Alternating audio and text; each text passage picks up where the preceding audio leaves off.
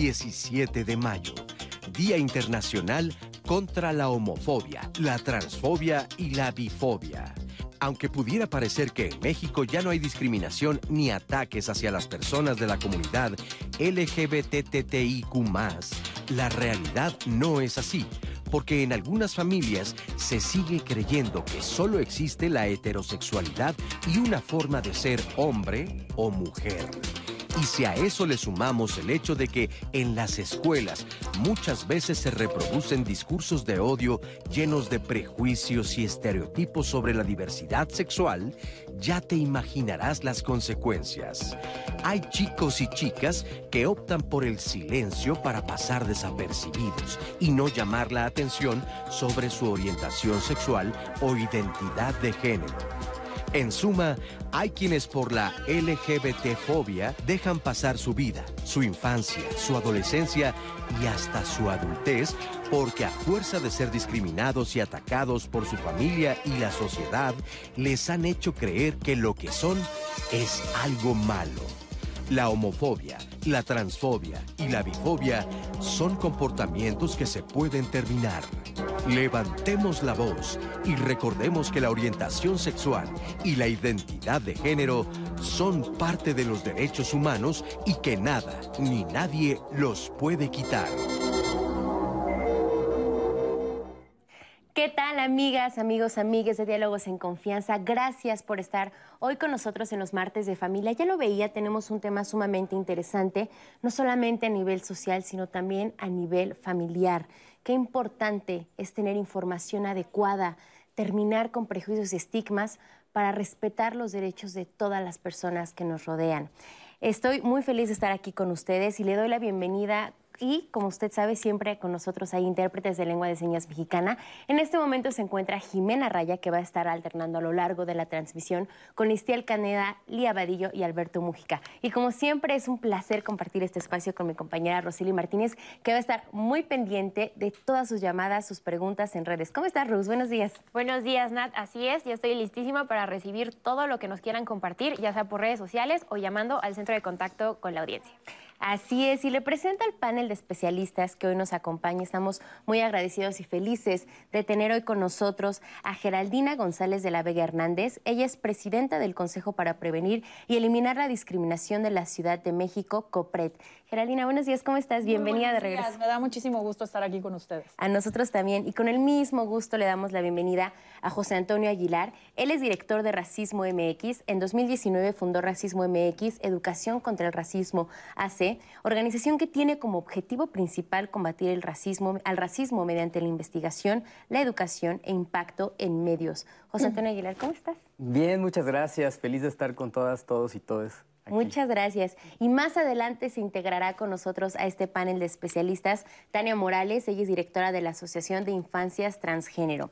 Pues como usted lo ve, tenemos un panel sumamente completo de profesionales que nos van a explicar paso por paso todo lo que tiene que ver con la homofobia, con la transfobia y la bifobia. Y bueno, también le quiero compartir que en el centro de contacto con la audiencia estará Edith Barriga Sánchez. Ella es psicóloga del Consejo Ciudadano para la Seguridad y Justicia de la Ciudad de México. Él va a estar atendiendo todas las inquietudes que ustedes tengan sobre este tema. La línea telefónica es el 55 51 66 40 00. Estará a lo largo del todo el programa, así que aproveche y marque, marque para obtener asesoría si así lo necesita. Y miren, cuando hablamos de este tema, una de las primeras preocupaciones, una de las primeras barreras que llegan a, estar cuando hablamos de temas de diversidad sexual son los términos que se utilizan. Muchas veces no tenemos muy claro a qué se refiere hablar de orientación sexual, hablar de identidad de género, creemos que son lo mismo. Y esto puede llevarnos a muchas confusiones. Es por eso que Rose les preparó un diccionario en el que nos va a explicar los términos principales. Vamos a verlo y regresamos a comentar. Para comprender el contexto del Día Internacional contra la Homofobia, Transfobia y Bifobia, te compartimos algunos conceptos que ocupa la Comisión Interamericana de los Derechos Humanos, el Consejo Nacional para Prevenir la Discriminación CONAPRED y la Comisión Nacional de los Derechos Humanos, entre otros organismos. Heterosexualidad, capacidad de una persona de sentir atracción erótico-afectiva por personas de un género diferente al suyo. Homosexualidad, capacidad de una persona de sentir atracción erótico-afectiva por personas de su mismo género. Trans, término utilizado para describir las diversas variantes de identidad de género que existen, con el denominador en común de que el sexo otorgado al nacer no corresponde con la identidad de género de la persona. Heteronormatividad, pensamiento social, político y económico que señala a las personas heterosexuales como la única condición natural, normal y aceptable de establecer vínculos erótico-afectivos. Binarismo de género, es la concepción de que solamente existen dos géneros asignados a las personas, el masculino y el femenino. Cualquier persona que no caiga en esta división, bien por su identidad o expresión, es atacada y discriminada. Recuerda, si necesitas más información, puedes revisar el glosario de la diversidad sexual, de género y características sexuales, editado por el CONAPRED, o consultar los conceptos básicos del micrositio de la Comisión Interamericana de Derechos Humanos. Muchas gracias, Rose, por estos conceptos. Nos dan un muy buen punto de partida para empezar a desmenuzar este tema. Geraldina, primero empecemos por hablar a qué nos referimos cuando hablamos de la LGTB-fobia. A, ver, ¿A qué nos referimos cuando decimos homofobia, bifobia y transfobia? Bueno, generalmente cuando nos referimos a las personas de la diversidad sexual o de género, utilizamos este acrónimo LGBT al que se le han agregado algunas otras letras, significando el reconocimiento de otras identidades. A veces vemos que está la Q, ahorita las explico, la A, el signo de más, la I, etcétera. Cada una de las letras representa eh, pues lo que acaban de explicar, una orientación sexual, una identidad de género o una expresión de género. La L son las lesbianas, son las mujeres que sienten atracción hacia otras mujeres. La G son los gays, los hombres que sienten atracción hacia otros hombres. La B son las personas, como examen, la B son las personas bisexuales que pueden sentir atracción hacia hombres o hacia mujeres. La T puede representarse una sola T o tres Ts. Transgénero, transexuales o travestis, que son personas que o tienen una identidad de género diversa al asignada al nacer, al sexo eh, asignado al nacer, y las personas travestis, que muchas veces no es que su identidad de género eh, sea diversa, sino que eh, su expresión de género en algunos espacios o todo el tiempo es diversa a la que se espera, digamos, de acuerdo con las construcciones sociales de lo que esperamos en un hombre o en una mujer. La I se refiere a las personas intersexuales, la Q a las personas queer, que son personas justo que no se adecuan a estas expectativas del género. El, signo de más, pues quiere decir que todas las identidades eh, son protegidas, son garantizados sus derechos, etcétera, y no explique la intersexualidad. La intersexualidad es una condición, digamos, biológica en donde eh, eh, una persona al nacer eh, no hay, digamos, ahorita me corriges a lo mejor, este, claridad con respecto a eh, sus eh, signos biológicos, específicamente genitales, pero pueden ser algunos otros marcadores biológicos que se refieran a su sexo. Y entonces, pues son personas intersexuales en este entendido de que no debemos ver ni el sexo ni el género de manera binaria, o sea, macho, hembra o mujer y hombre, porque hay dentro de, uno y otro, hay, pues hay un espectro muy grande que tenemos que atender, que tenemos que proteger. Y las fobias se refieren pues a estas actitudes de rechazo, de odio, de violencia, de discriminación hacia las personas de la diversidad sexual y de género, hacia las personas LGBTTTIQ+. Y que precisamente, bueno, pues el día de hoy eh, eh, lo que estamos haciendo es eh, hacer un llamado social a evitar este tipo de fobias, a evitar este tipo de rechazos, porque pues estamos hablando de personas completas en su dignidad, que tienen todos los derechos reconocidos y garantizados y que ninguna razón es suficiente para la violencia, para la discriminación o para la exclusión. Claro, y también para las expresiones más agudas de violencia, que puede ser, por ejemplo, un homicidio, que más adelante hablaremos de eso, que claro que es algo que nos ocupa y nos preocupa muchísimo. Las fobias, eh, en general, son un miedo irracional a algo. Las personas que manifiestan actitudes de LGTB-fobia, ¿a qué es a lo que le temen? Pues justamente a salir de esta heteronormatividad que explicaba la cápsula, ¿no? De esta, eh, digamos, norma o eh, eh, este lugar generalmente aceptado en donde todas y todos deberíamos estar, pero que en realidad pues es solamente un imaginario, porque no todas las personas estamos ahí. Entonces es este rechazo y, que se transmite en prácticas, digamos, o sea, no solo es un pensamiento o un sentimiento, sino que se vuelven prácticas.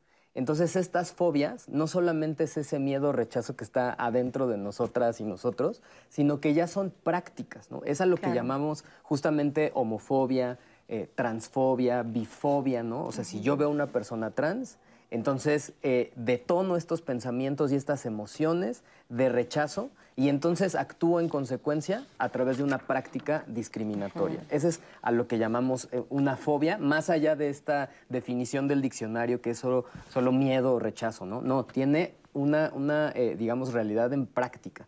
Claro, me parece muy importante que desde ahorita vayamos poniendo mucho énfasis en esos términos que en algún momento vamos a darnos cuenta que no deberían estar vigentes actualmente. Este énfasis, por ejemplo, en la heteronorma, en estas reglas sociales que existen, en la que solamente una orientación sexual de heterosexualidad es la válida o la correcta o la única que es reconocida a nivel social y lo que te hace ser parte de tu comunidad.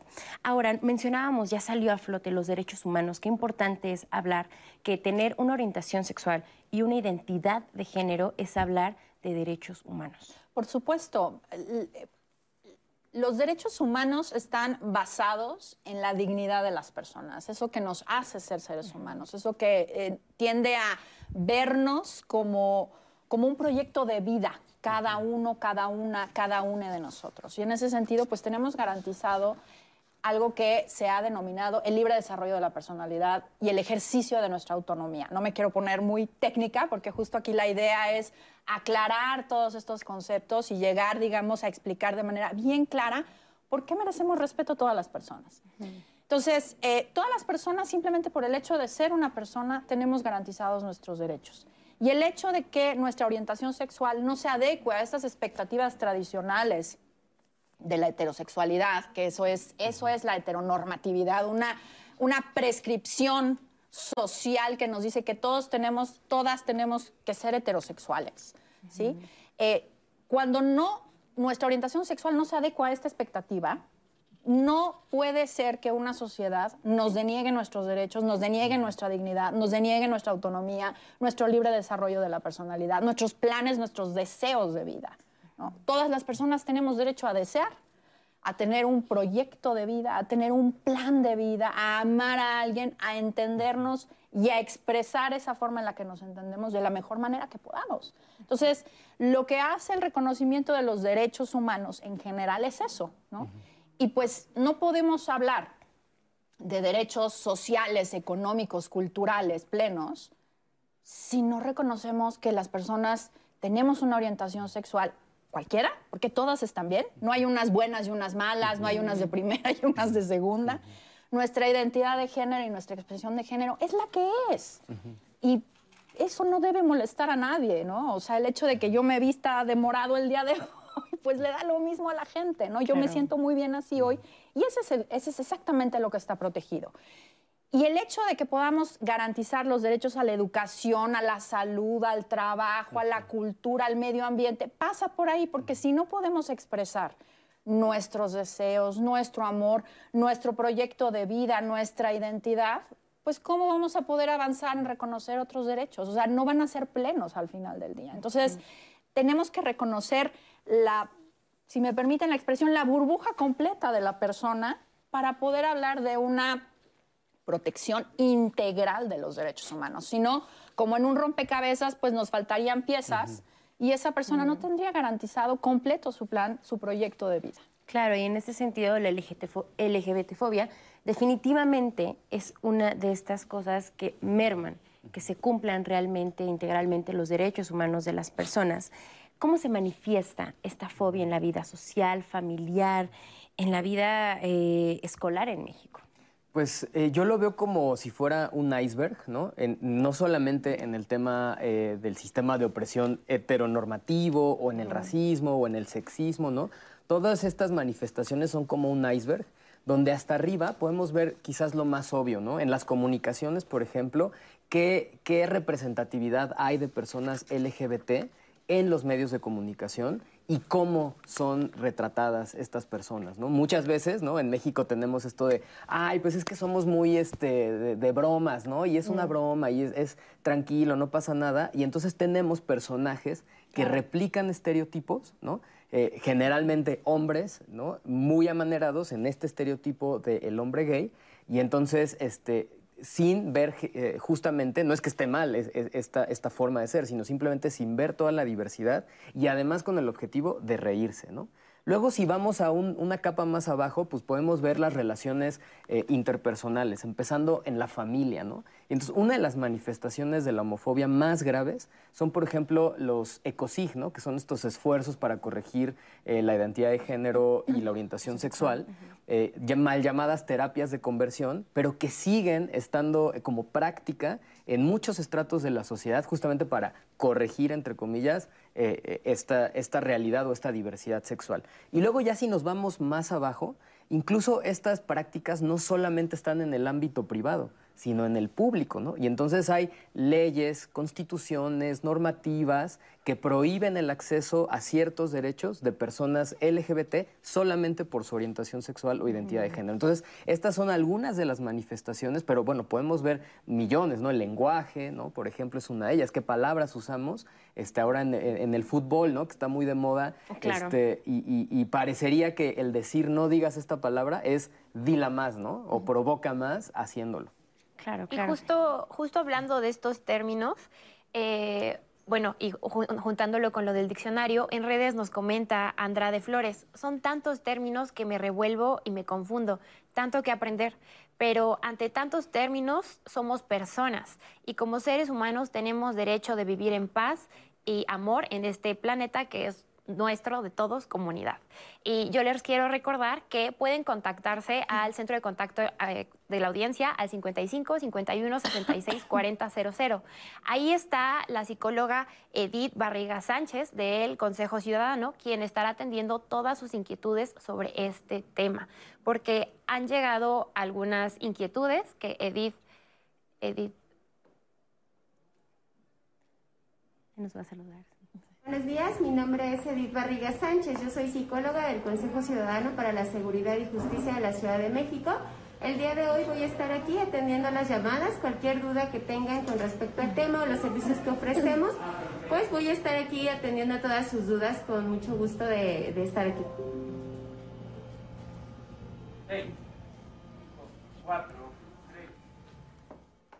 Bueno, Ahí tuvimos a Edith Barriga Sánchez. Cualquier duda eh, que ustedes quieran tratar personalmente con esta psicóloga del Consejo Ciudadano, ella está aquí durante todo el programa atendiendo sus llamadas. Y recuerden que si quieren compartir con nosotros para que sus comentarios salgan al aire, ya sea anónimo o que mencionemos su nombre, pueden hacerlo, también marcando al 55 51 66 40 00 o dejando su comentario en cualquiera de nuestras redes sociales, ya sea Facebook, Twitter, Instagram, porque los voy a estar leyendo para que esta conversación conversación se nutra. Y tenemos un testimonio eh, que nos mandan por Facebook.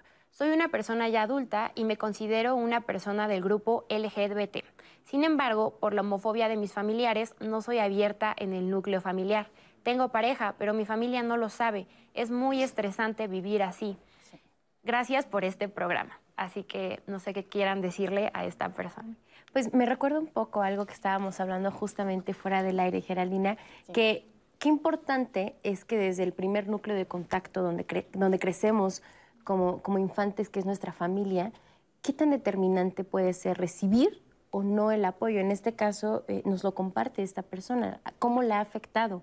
Y tú nos mencionabas que incluso hay estudios sobre esto. Sí, así es. Eh, te, platicaba que existen estudios de eh, una universidad en California, eh, Caitlin Ryan, se llama la, la, profesora, la académica que está haciendo estos estudios y que además hay una organización de acompañamiento familiar a chicos, chicas, chiques LGBT. Y nos han demostrado lo importante que es el apoyo de las familias. De acuerdo con los estudios que ha publicado Caitlin Ryan, pues nos demuestra que las probabilidades de que un joven, una joven LGBT eh, se quite la vida eh, o tenga prácticas que pongan en riesgo su salud, drogas, enfermedades de transmisión sexual, etcétera, aumenta de manera exponencial si, si vive rechazo o violencia por parte de su familia. Y según estos estudios, si esta familia simplemente no le violenta, ya no, estoy hablando de apoyo incondicional, amor, este acompañamiento, simplemente no le violenta, disminuye muchísimo este riesgo. Y obviamente cuando hay este acompañamiento por parte de las familias, estos riesgos disminuyen absolutamente, digo, no voy a decir al 100%, todas las personas estamos expuestas a ese tipo de cosas, no por nuestra orientación o identidad de género, pero por otras razones. Pero a lo que voy es, la familia es el primer núcleo en el que nos desarrollamos. Y cuando vivimos rechazo en ese primer núcleo, pues aumentan las probabilidades de tener eh, eh, una vida, digamos, de limitaciones y de exclusión, porque no tenemos ese acompañamiento que necesitamos. La familia es el lugar primordial para que las personas nos desarrollemos y es donde, donde más merecemos tener apoyo, acompañamiento, amor. Y si una familia no sabe cómo acompañar a sus hijos, hay muchas organizaciones, ahorita espero que nos acompañe Tania Morales, es una de ellas. Hay muchas organizaciones, JAG también, por ejemplo, tiene este, estas servicios de acompañamiento. Justo hace un par de días veía yo que tuvieron un encuentro de eh, papás y mamás que salieron del closet porque es un acompañamiento por parte de las familias. Y es fundamental porque cuando hablamos de salud, de salud mental, de salud emocional de las personas LGBT, no tiene que ver con su orientación sexual o su identidad de género. Tiene que ver con la discriminación y la violencia que viven a partir de esta diversidad. O sea, no es la, la homosexualidad o la transexualidad la que hace que una persona tenga eh, algún problema en su salud mental o en su salud emocional. Es la discriminación que con motivo de su identidad o de su diversidad sexual vive. Y eso hay que decirlo de manera súper clara, porque luego te dicen, ya ven, pues sí, pues es que no. Las personas trans tienen un promedio de vida de 35 años. No es porque sean trans, es por la violencia en la que viven todo el tiempo. Claro. Entonces, es la familia el primer lugar. Y en este sentido, si la familia es el primer lugar en el que podemos tener esta oportunidad o esta barrera de tener un libre desarrollo de nuestra personalidad, también es importante que dejemos muy en claro que los derechos desde la infancia se deben reconocer. O sea, no nos hacemos acreedores de derechos al cumplir 18 y volvernos eh, adultos legalmente, ¿no? O sea, desde que somos niños, al hablar de diversidad sexual, desde ahí nos deben empezar a reconocer estos derechos. Por supuesto, por supuesto, siempre lo hemos dicho, los niños, las niñas, las niñas son titulares absolutos de derechos, absolutos. Lo que existe para garantizar sus derechos, porque obviamente un, pequeñito de tres años o mis hijos de nueve o un chamaco de quince necesita todavía la guía de eh, sus padres, sus madres, sus tutores. Pero justamente por eso existen principios que apuntalan esta garantía de los derechos, el interés superior del niño, que no es el interés superior de los adultos que interpretamos los derechos de los niños, es el del menor. La garantía de la autonomía, no es lo mismo, decía yo, un pequeñito de tres que un chamaco de 15 o una chamaca de 17. O sea, va aumentando esta posibilidad de tomar decisiones autónomas, de tomar decisiones informadas. Y los adultos, las personas adultas, estamos para irles guiando, digamos, para irles diciendo, a ver, este es tu carril y por aquí tienes que seguir, ¿no? Y así es como se deben garantizar los derechos de los niños. Los adultos no tenemos ningún derecho de decidir sobre ellos cuando es en contra de su propio interés superior, cuando es en, propio, en, contra de su propia autonomía, cuando estamos hablando de adolescentes. Y también tampoco debemos subestimar, ¿no? Ni dar por sentado que no tienen ni la madurez, que no se conocen, que no tienen ni idea. Así es. Vamos a platicar muy a fondo de esto porque creo que específicamente en el caso de las personas trans es donde más en el hogar deben estar muy atentos del reconocimiento de sus derechos de entrada. Por ejemplo, el primordial el derecho a la identidad, el derecho a tener un nombre, el derecho a tener un acta de nacimiento que, sea y, y que realmente te sientas identificado con la identidad que tienes. Vamos a cuestionar todas estas creencias de la vida cotidiana ¿Qué es lo que justamente se hace desde la diversidad sexual. Ya hablamos de la heteronorma, pero ¿usted sabe a qué se refiere el término cis heteronorma? Este cis a qué se refiere? El heteropatriarcado, la masculinidad hegemónica. Quédense con nosotros porque estos son términos que pueden sonar muy académicos, pero ya que los expliquemos se van a dar cuenta de la trascendencia que tienen en la vida cotidiana y cómo a todos nos afecta y nos vamos a cuestionar todo lo que creemos como normal. Pausa y regresamos.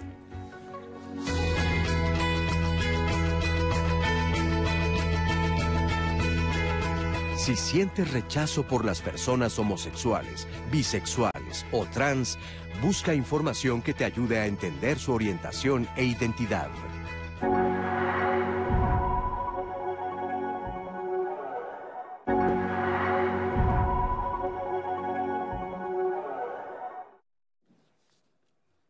Continuar con nosotros y el día de mañana, el miércoles, les quiero presentar el tema que vamos a tratar.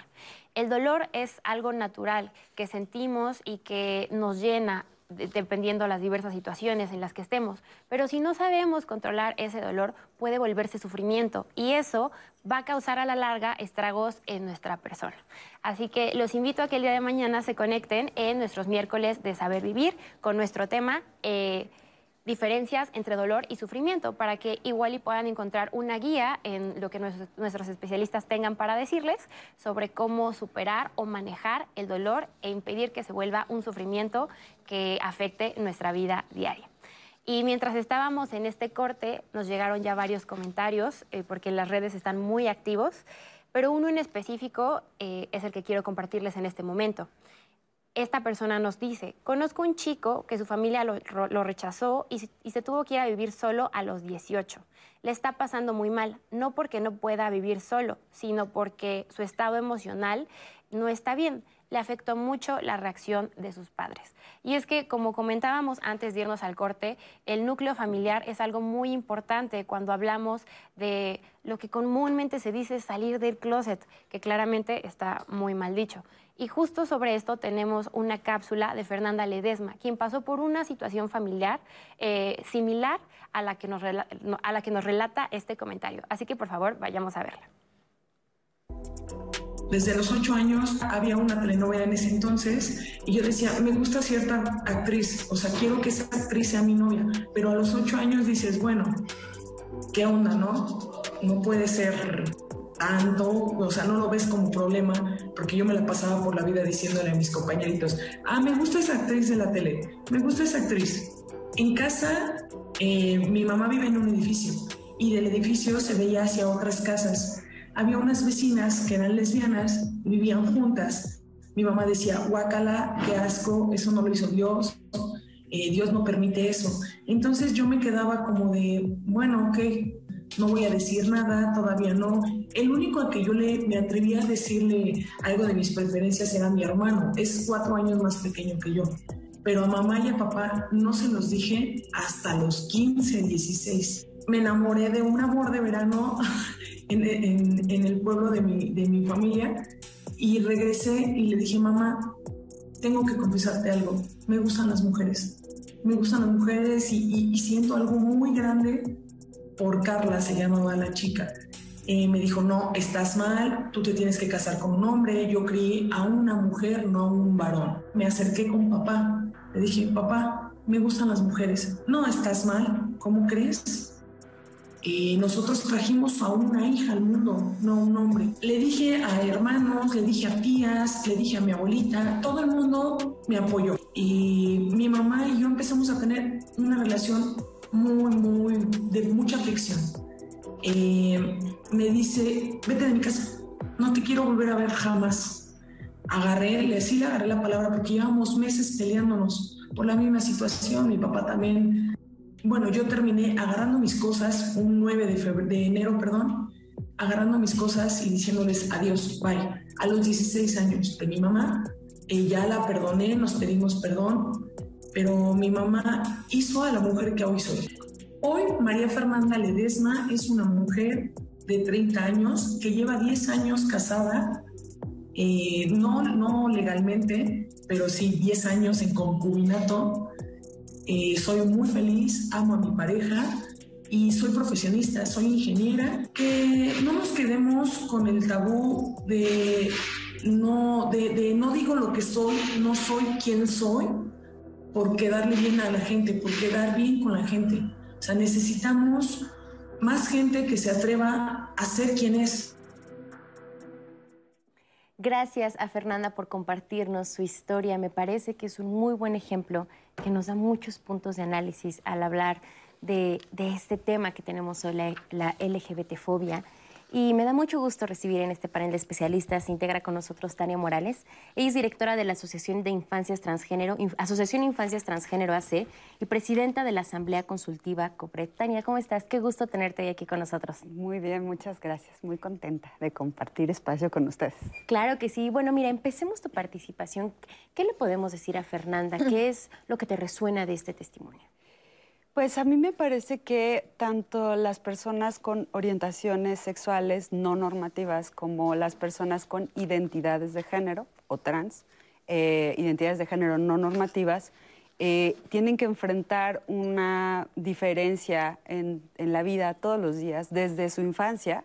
Eh, es decir, tienen que aprender a explicarnos a los entornos en donde crecen que su experiencia de vida es diferente Em, y también es como tratar de ponerlo en palabras esta experiencia, porque se les inculca que deben ser de una manera.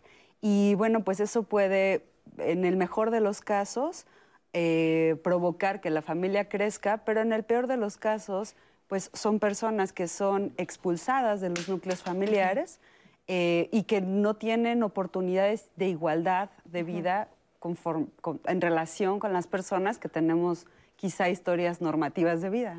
Claro, de hecho lo mencionaba Fernanda en su testimonio, frases que llegó a escuchar por parte de su mamá, de su papá, de bueno, es que yo no crié a un hombre para que te gusten las mujeres, o no es que tú eres mujer, te tienes que casar con un hombre parte de estas actitudes que tenemos de rechazo hacia la diversidad sexual, pues parten de estas creencias con las que crecimos y que estoy segura si en este momento yo les pregunto, oye, pero, pero ¿quién te dijo que eso era lo correcto? ¿Quién te dijo? ¿O, de dónde viene esto?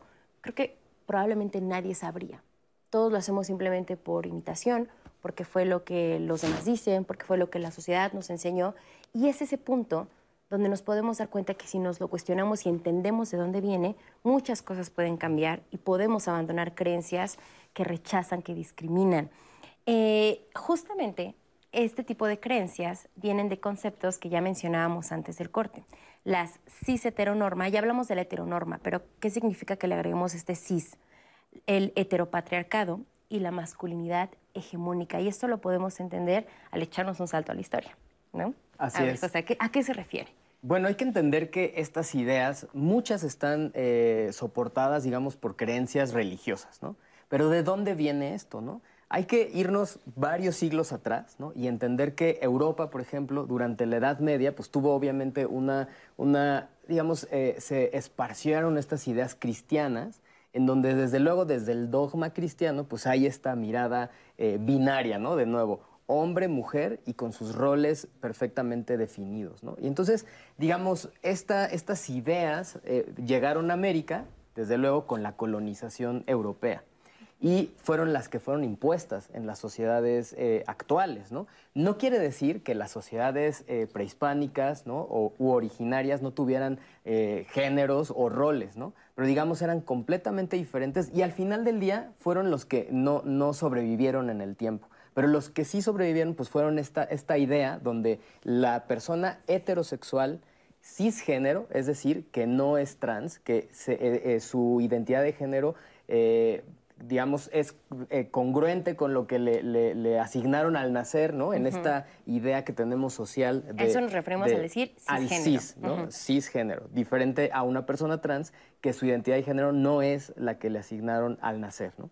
Eh, y además una persona que es cristiana, que es blanca, ¿no? Este, y que no, no pertenece, digamos, a este colectivo LGBT, o sea, es heterosexual. Este, esta normativa o esta hegemonía es la que con el tiempo ha permeado y desde luego mucho por estas ideas este, pues heredadas de la colonización y que, como bien dices tú, ahora es de, dónde viene, ¿no? Bueno, pues, tiene, tiene todas estas explicaciones, pero es importante entenderlo porque estamos hablando de una herencia de, siglos que desde luego pues tienen un impacto en la vida de las personas hoy día, ¿no?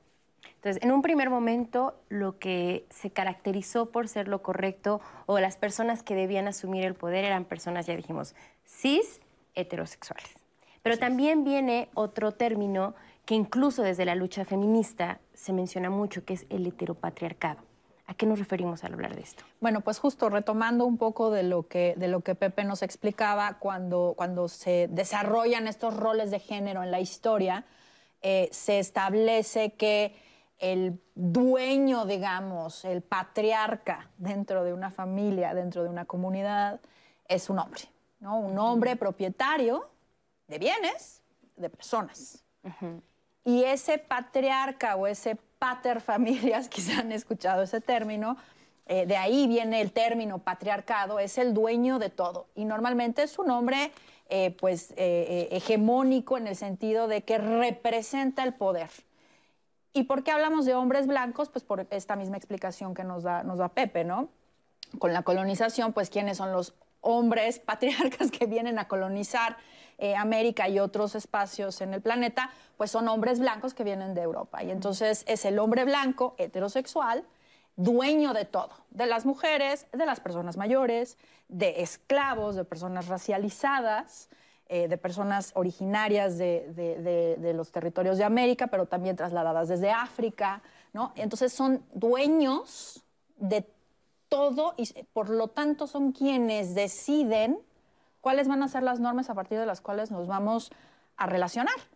Y esas normas a partir de las cuales nos vamos a relacionar, pues también son legisladas, entonces se convierten en nuestro sistema jurídico, que es el que está reproduciendo este patriarcado, este quién es el dueño, quién es el que tiene la primera y la última palabra, ¿no? Entonces, en ese sentido, desde los feminismos se ha venido precisamente eh, ilustrando este, este recorrido por la historia, porque es importante explicarnos la historia, por eso es importante explicarnos la historia desde los feminismos y desde los estudios antirracistas, porque se cruzan o se alimentan eh, o se retroalimentan unos con otros para explicarnos precisamente de dónde vienen todas estas construcciones de los sistemas de opresión que se representan en los racismos coloniales, los patriarcados o el patriarcado como este sistema de el hombre hegemónico, el hombre blanco, heterosexual, dueño de todo, que nos dice qué va a ser y que em, limita el acceso a oportunidades y a derechos de todas las demás personas. Y en ese sentido están los niños, que también el patriarca era dueño de los niños, era dueño de las personas mayores, de los jóvenes y las jóvenes, por supuesto de las mujeres, de las personas racializadas, de las personas con discapacidad, de las personas extranjeras. Y así es como se va conformando este sistema de una hegemonía masculina que es en contra de lo que se lucha cuando hablamos de discriminación. Entonces, démonos, o sea, es muy importante que dejemos esto bien en claro, porque entonces de repente todos estos eh, argumentos que dicen, es que eso no es natural, es que eso no es lo normal, eso no es lo correcto. Con esto nos podemos dar cuenta de que aquello que consideramos como natural no es más que un consenso social, es un consenso de alguien que en algún momento de la historia dijo, esto es el deber ser, así deberían ser las personas. Y, también, y más allá de un consenso, perdón que te interrumpa, es una imposición. totalmente, sí, o sea, es una imposición. Entonces, al entender esto, nos podemos cuestionar, podemos cambiar eh, o incluso derrocar estas normas que ahora en el siglo XXI ya no deberían estar vigentes, ya no debería ser algo que dicte nuestra forma de ser y que si no, no nos acoplamos o no estamos dentro de esta caja nos sintamos fuera de lugar. Pero esto también se relaciona mucho con el poder, Tania. Y, va a sonar muy académico, pero es que es bien cierto. O sea, esas personas que tienen el poder dictan cómo debo ser, cómo debo actuar y obtienen un beneficio. Cuando hablamos de este tipo de LGBT-fobia, evidentemente hay una ganancia. ¿Qué es lo que se gana y qué es lo que las personas que discriminan obtienen de este tipo de actitudes? Eh, pues hay privilegios y soltar los privilegios no es algo fácil. Eh, cuando pensamos en lo cisgénero en lo heterosexual, en el patriarcado, pues estamos, eh, quizá no nos damos cuenta que tenemos estos privilegios, las personas que contamos con esas, con esas eh, formas de existir. Sin embargo, nos permite, eh, digamos que estar en una escala mucho más arriba que otras personas. por ejemplo, yo pienso en el sistema educativo. El sistema educativo, como bien dice Gera, está conformado para personas cisgénero, pensado en que todas las personas son heterosexuales y por supuesto si escuchamos hablar, por ejemplo, de la sociedad de padres de familia, no es de familias, es de padres de familia, pues hay todo un sistema constituido para organizar a las personas. Y todas las personas que salen de esto, que no son personas cisgénero, que no son personas heterosexuales o que no están constituidas las familias como estamos eh, pensando heteronormativamente, pues esas personas están a un lado. Y quienes eh, sí coinciden o sí viven o complementan esto que se pide, tienen ciertos privilegios. Por ejemplo, pues si, si yo estoy en un, si soy un hombre y estoy en un espacio en donde hay siete mujeres y yo, y todo el mundo habla en masculino, pues yo tengo el privilegio de que se me incluya y se me nombre. Pero, ¿qué pasa con las mujeres? Las siete mujeres que están en ese espacio, pues no están siendo contempladas. Y hay veces que eh, estas, estos privilegios pues generan resistencia el dejarlos, ¿no? Entonces, cuando hablamos, por ejemplo, de la cisnorma, entonces decimos todas las personas eh, que viven una experiencia, una identidad de género que coincide con el género que le impusimos en el momento del nacimiento, pues no tenemos que estarnos preocupando por nuestras actas de nacimiento, por si me reconocen el seguro social, eh, si me puedo casar o no me puedo casar, si mis hijas o hijos van a tener mi nombre, mi apellido. Esas cosas no nos preocupan. Puedes entrar al baño. Si puedes entrar al baño, pues yo como soy una persona cisgénero, yo no tengo que estarme preguntando a qué baño voy a entrar, pues está muy clara eh, están muy claras las reglas en nuestra sociedad yo no tengo que pensarlo.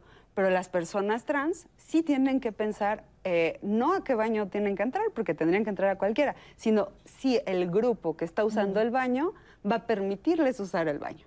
Y entonces esto es difícil porque quienes tenemos privilegios nos cuesta trabajo soltarlos, pues porque estamos acomodadas y acomodados en un sistema que nos reconoce y entonces permitir que otras personas que son diferentes quieran incluirse en mis espacios, eh, pues es algo difícil de, soltar. Por ejemplo, ahora es con las personas trans y los baños.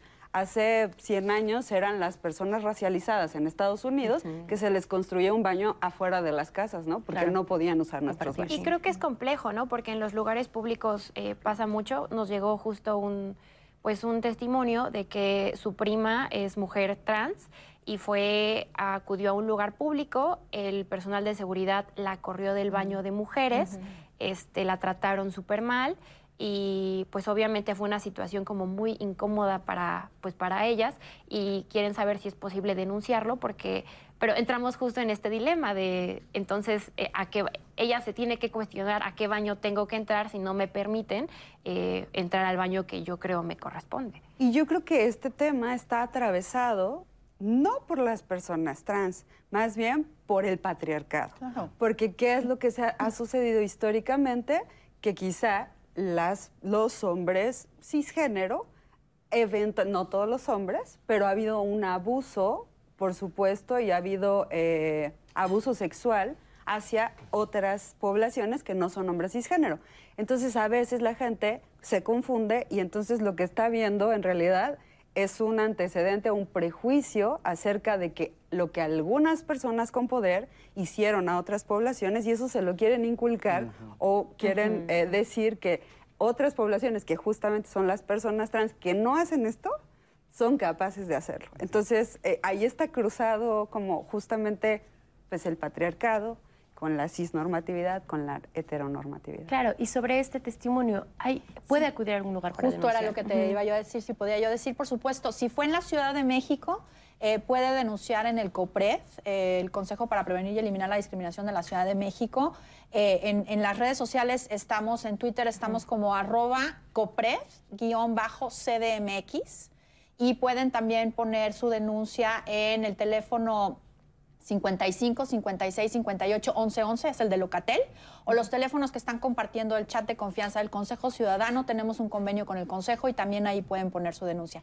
Si no fue en la Ciudad de México, pueden acudir al CONAPRED. Ahí sí no me sé los teléfonos de memoria, pero también en redes sociales pueden ubicar eh, la, la, cuenta de CONAPRED. A lo mejor ahorita las comparten aquí en la televisión y pueden también poner su denuncia. En ningún espacio se puede eh, discriminar a las personas eh, por, ir al baño. Vaya, es que por eso, por eso hace rato te, te interrumpí, pero es que, es que me parece que es increíble que sigamos discutiendo eso todavía. Claro, pero es muy importante tomar acciones, en este caso en forma de una denuncia formal ya lo mencionabas, Gerardo, los teléfonos a los que pueden comunicar y también vamos a dejar el contacto de CONAPRED. Y les recuerdo que en este momento en el centro de contacto con la audiencia se encuentra la psicóloga del Consejo Ciudadano para la Seguridad y Justicia de la Ciudad de México, Edith Barriga Sánchez. Ella está atendiendo en este momento, así como estamos transmitiendo, todas las dudas. Si tienen alguna situación como esta y quieren saber a dónde pueden acudir para denunciar este tipo de discriminación, si quieren hacer una denuncia, pueden contactarse con ella al centro de contacto con la audiencia 50 55 51 66 4000, la línea a la que usted se puede comunicar. Recuerden, va a estar todo el programa desde las 9 y media hasta las 11 y media que finalizamos con esta emisión. Y parte de estos privilegios que tenemos, entonces, por muchos años nos hicieron creer que teníamos el derecho o que si no estábamos dentro de esta norma, entonces sufríamos de una enfermedad o teníamos algún problema de salud mental. Son conceptos que se han ido desarraigando, pero que siguen jugando un papel importante al hablar de este tipo de temas. Sí, por supuesto, justo, bueno, pues el día de hoy, 17 de mayo, precisamente por eso se ha elegido esta fecha, porque fue el día en que se retiró del libro, del, del, manual de enfermedades mentales, la homosexualidad como una enfermedad mental. No hay nada que curar, lo repito, lo vamos a repetir hasta el cansancio, porque eh, justamente, eh, pues no, no estamos hablando de una enfermedad, estamos hablando de una orientación sexual como muchas otras. Y eh, bueno, pues precisamente estamos hablando de la diversidad de la humanidad. Claro, Fernanda en el testimonio que nos compartía nos decía, bueno, dos términos que se llegaron a cruzar en los argumentos que le llegaron a decir sus papás, ¿no? O sea, esta parte de la orientación y la identidad de género. ¿Por qué debemos entender que estas dos situaciones no cambian en nuestra vida? No cambian en el sentido de que son, no son mutables en la, en, la vida o no son lo mismo? En, los dos sentidos. Primero definamos a qué se refiere una, a qué se refiere la otra. Ok, la orientación sexual es básicamente hacia qué persona, hacia qué género de persona mm, soy atraída, atraído o atraíde, ¿no? En, en mi caso, por ejemplo, a mí me gustan los hombres. Entonces, mi orientación sexual es homosexual, ¿no? Obviamente, si a mí me gustaran las mujeres, sería heterosexual, ¿no? Esa es la orientación sexual, hacia dónde se dirige eh, el, objeto de mi deseo, quién es, ¿no? Mientras que la identidad de género es en dónde me sitúo y cómo me identifico, ¿no? En, ese momento, ¿no? ¿Con qué, ¿Con qué género me identifico? Entonces, obviamente, puedes tener una identidad de género que quizás no es lo que se espera con la orientación sexual. Por ejemplo, ¿no? Hay mujeres trans, ¿no? Es decir, su identidad de género es eh, femenino, ¿no? Pero su objeto del deseo también son otras mujeres, ¿no? Entonces, en ese caso serían mujeres lesbianas, ¿no? Porque hay una idea de que si es una mujer trans, entonces le tiene que gustar los hombres, ¿no? Entonces, esto es un ejemplo para decir, bueno, no tiene que ser este, lo que se espera, ¿no? O sea, la orientación sexual no tiene que ver con la identidad de género, son eh, eh, cuestiones distintas, claro. ¿no? Y si puede mutar, bueno, eh, en realidad justamente por eso es la diversidad sexual y también ahorita las especialistas me corregirán, pero en realidad no, no tendríamos que esperar ni una ni otra, ¿no? No podemos asumir que eso no cambie en, la vida y tampoco podemos asumir que, que, sí cambiará, ¿no? Claro. O sea, en realidad eh, eso va a depender porque justamente la diversidad sexual, los deseos y los anhelos, los sentimientos, pues pueden cambiar. ¿No? O sea, no, no, no es un condicionante ni tampoco un argumento válido para descalificar, ¿no? Porque hay mucha gente que, piensa, ay, es que ahora eh, te gusta esto y mañana, te gusta lo otro, ¿no? Y ese es el argumento tradicional para descalificar a las diversidades sexuales, ¿no? Y, e incluso a las identidades de género. Claro, totalmente de acuerdo. Y yo creo que una de las formas más duras de manifestar este tipo de discriminación, este tipo de rechazo, son familias en las que incluso no solamente para en rechazar a un miembro de, la familia que nos comparte, eh, esta es mi orientación sexual o esta es mi identidad de género, hace muchos años incluso hemos visto en las noticias, es algo que sigue ocurriendo, los famosos ECOSI, los esfuerzos para corregir la orientación sexual y la identidad de género. ¿Qué le podemos decir a las mamás, a los papás? ¿Por qué debemos poner el énfasis en que es totalmente ilegal y es atentar contra los derechos humanos, contra la dignidad de las personas? Bueno, eh, a mí me parece que en esta cápsula hay algo rescatable, hay, bueno, todo es rescatable, pero hay algo muy importante que se plantea y que históricamente no se ha planteado. Eh, ella dice, Fernanda, ¿verdad? Fernanda dice... Yo tenía ocho años y estaba enamorada de la eh, protagonista de una, telenovela. Y generalmente se dice que una persona no puede tener una orientación sexual diversa hasta que es más grande, ¿no? Eh, y entonces eh, generalmente se dice, no, les chiques, las niñas, los niños, las niñas no saben esa parte. Es una fase. Exactamente. Y, pero además eso no se da en la infancia. Y lo importante de decir es, todas las personas no de manera, por supuesto, a los ocho años no creo que tuviera idea de tener un contacto sexual, pero sí le inspiraba algo a esa mujer, eh, le daba, le hacía sentir cosquillitas. Entonces, tener muy claro que las orientaciones sexuales diversas no son diferentes a las orientaciones sexuales hegemónicas, ¿no? O sea, una, ¿por qué decimos a una niña o a un niño, qué bueno que te guste tu compañerito o qué bueno que te guste tu compañerita, pero cuando se trata del mismo género, entonces ahí no, tenemos que esperar hasta los 15 años. O ni lo comentes porque se lo vas a fomentar. Exactamente. Y lo mismo sucede en, términos de identidad de género. Eh, la identidad de género la tenemos todas las personas no solo las personas trans, también las personas cisgénero. Cuando coincide con lo que nos impusieron, entonces está muy bien. Yo le permito a mi hija o a mi hijo crecer libremente como niña o como niño. Cuando no coincide con lo que le impuse, entonces sí espérate, no lo sabes, es una moda. Eh, y entonces ahí viene el tema de las ECOSIG, que las ECOSIG pueden venir desde terapias, eh, o sea, acercar a la persona con especialistas que dicen que ya sea hagan un efecto de curarlo o que le digan a la mamá o al papá, quítele este, los vestidos de la vista, quítele las, las, muñecas o un tipo de juguete, hasta eh, pues cosas tremendas como eh, tortura, etc. Lo que hay que decir es nada, que, nada en la vida que las personas hagan afuera de mí va a cambiar quién soy siendo, o sea, ni a alguien heterosexual le pueden volver lesbiana, ni a una persona lesbiana le pueden volver heterosexual, eh, y a una persona trans no la puedes volver cisgénero, como a una persona cisgénero no la puedes volver trans. O sea, es un proceso personal de vivencia que va dinámico en la vida, pero no hay nada exterior que hace que cambie lo que yo soy. Qué importante es que menciones esto, porque también vamos a hablar de cómo es que si en nuestra familia no se nos brinda ese apoyo, nos puede afectar mucho en la adolescencia. Una pausa y regresamos.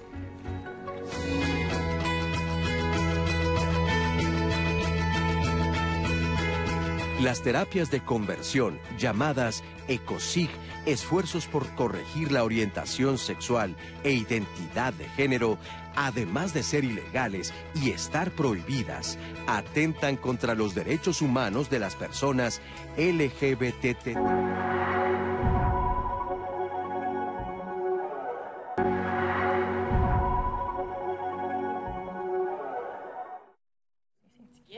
Estamos de regreso y eh, bueno, la siguiente semana en nuestro tema de en nuestro tema eh, vamos a hablar sobre no me dejan ver a mis nietos. La siguiente semana el martes, la importancia de los abuelos en la crianza de los nietos. Eh, y cómo hay veces que por diversos conflictos que hay entre los papás y los abuelos, pues esta relación no se fortalece, no se crea y entonces los abuelos pues se quedan con esta estas ganas de convivir con sus nietos, de saber que pueden aportarles algo y se llega a instancias pues más fuertes que serían las legales.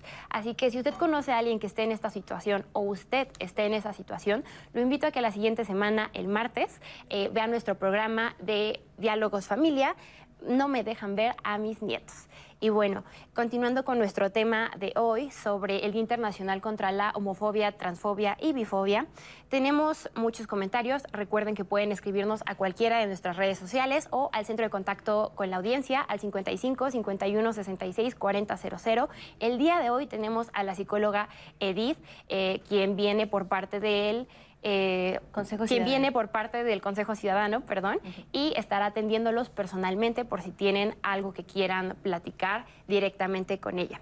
Y tenemos un comentario de Eve Juárez, quien nos dice, yo tengo dos hijos trans y los amo con toda mi vida. Hemos perdido personas que no aceptaron su proceso y sigo de frente y junto a ellos, dispuesta a perder a quien sea, pero no perder a mis hijos. Y tenemos un testimonio que lo quiero ligar justamente de Diego Macías, quien afortunadamente contó con el apoyo de su familia. Eh, en este proceso eh, de aceptación y no sé, los invito a que lo vean para que nuestros especialistas puedan posteriormente hablar del testimonio. Soy un chico trans y tengo 24 años. Mira, cuando yo estaba en la panza de mi mamá, le dijeron que iba a ser niño, entonces todas las cosas que me llegaron a comprar, eh, del baby shower y eso fue de niño, todo, todo fue de niño, entonces lo mejor de mi infancia, así por decírtelo, son fotos que yo tengo que me reconozco como Diego. Entonces, eso es algo que por azares del destino, eh, eso pasó. Eh, esa parte de mí me gusta mucho. Eh, tengo fotos así donde me digo, wow, o sea, gracias por no cambiarme a vestiditos o cosas así que realmente llegasen a incomodar en cierta parte de mi vida más adelante. Entonces, al momento yo de salir del closet, por así decirlo, aperturarme con mi mamá y decirle, mamá, yo soy, soy gay, me gustan las chicas, este, fue a los ocho años, a los ocho años yo, yo le dije eso a mi madre y mi familia siempre me aceptó, siempre me quiso, con mi energía, bastante que tengo mucha energía. Entonces yo lo que hacía era pintar, dibujar, correr, hacer ejercicio, deportes. No me gustaba jugar que a las muñecas, que las cajitas, yo era de otro estilo. Entonces eh, yo creo que por esa parte mi familia ya tenía identificados ciertos factores. No, pero para mí era mi libertad, o sea, literalmente la libertad que, que todos merecen, que todos merecen sentirse seguros, sentirse cómodos. A veces existen saboteadores a nuestro alrededor, pero a veces nuestro mayor saboteador es uno. Y lo más difícil de, Diego es a veces pasar, querer pasar momentos de uno y que yo mismo me detenga, que yo mismo sea el que pongo el pie. Y he aprendido que ese saboteador hay que pues, ponerlo en su lugar y decirle, ¿sabes qué? No, tú puedes, he aprendido o, o quiero, quiero aprender, seguir aprendiendo a controlarlo y a estar bien, porque en un futuro me imagino bien, o sea, me imagino mejor de lo que ahorita estoy. Muchas gracias a Diego por compartirnos su historia, su experiencia de vida. Él nos dice, todos merecen libertad y creo que es una frase que engloba parte de lo por lo que se lucha, por lo que se pugna en este día, esta libertad que todos y todas, todos merecemos por el simple hecho de ser personas, de ser seres humanos. Nos, en el caso de Diego, es una historia muy afortunada en la que contó con este apoyo de, de su mamá, que más adelante veremos el testimonio que ella nos comparte y que ella dijo, bueno, mi hijo a capa y espada contra quien sea, quien quiera va a estar con nosotros, quien no, pues se alejará de nuestra vida. Y creo que esto es sumamente importante porque vemos a Diego la forma en la que se desenvuelve, la forma en la que está viviendo su vida. Y por ejemplo, en el testimonio de Fer, ella nos decía, bueno, yo detecté cierto tipo de actitudes de mis papás que en algún momento pudo ser, fue tal vez lo que hizo que yo lo compartiera a una edad más avanzada, a, diferencia de Diego, que pues desde los ocho ya podía platicar de estos temas con su mamá. ¿Qué pasa cuando los hijos, cuando nuestras hijas detectan este tipo de actitudes con homofobia, con transfobia? ¿Qué tanto pueden marcar una línea, una barrera para que ellos nos acerquen a sus papás y a sus mamás para compartir este tipo de situaciones? Bueno, pues justo eh, muchos eh, comentarios, ¿no? Lo que vas tú eh, escuchando, no necesariamente que te lo digan, ¿no? En mi caso no es que hubiera comentarios abiertos, ¿no? Sobre el tema, pero sí que sabes que hay un ambiente que no, no acepta la diversidad, porque ni siquiera forma parte del léxico, ¿no? O sea, no hay una concepción de que pueda haber una persona distinta a una persona heterosexual o cisgénero, ¿no? Entonces, en mi caso, por ejemplo, yo cuando salí del closet, eh, mi mamá fue mucho más eh, comprensiva, ¿no? Este, incluso en algún momento me dijo, siempre lo intuí o siempre lo supe, ¿no? En el caso de mi papá, y entiendo que también tiene que ver con el patriarcado, con esta concepción de que tiene que ser un hombre, ¿no? Este, siempre fue un poco más difícil, ¿no? Eh, pero sí, o sea, estas, estas actitudes evitan que tú expreses tus sentimientos o tu identidad en el ambiente familiar, que como bien dices, es el más, más importante para, para poder hacerlo, ¿no? Y, lo mencionábamos, lo mencionaba en el corte con ustedes, es, justamente la adolescencia, esta etapa donde te desarrollas, donde tus papás pues se dan cuenta del, progreso que vas teniendo en tu desarrollo como, persona y justamente cuando detectamos este tipo de situaciones con nuestros papás, nuestro desarrollo se ve, se ve apacado, se ve detenido porque pues no puedes tener una libertad para desarrollarte, para descubrir, para experimentar.